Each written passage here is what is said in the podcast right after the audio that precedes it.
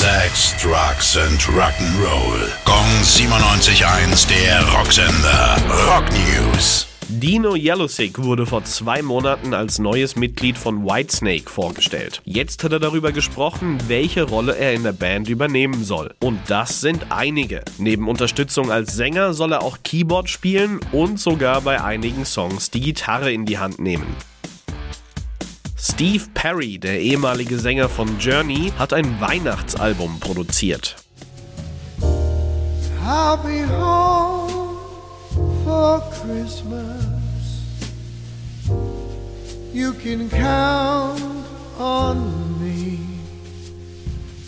Die acht Tracks sollen seine Hörer zu den goldenen Momenten mit ihren Liebsten transportieren. Am 5. November erscheint The Season.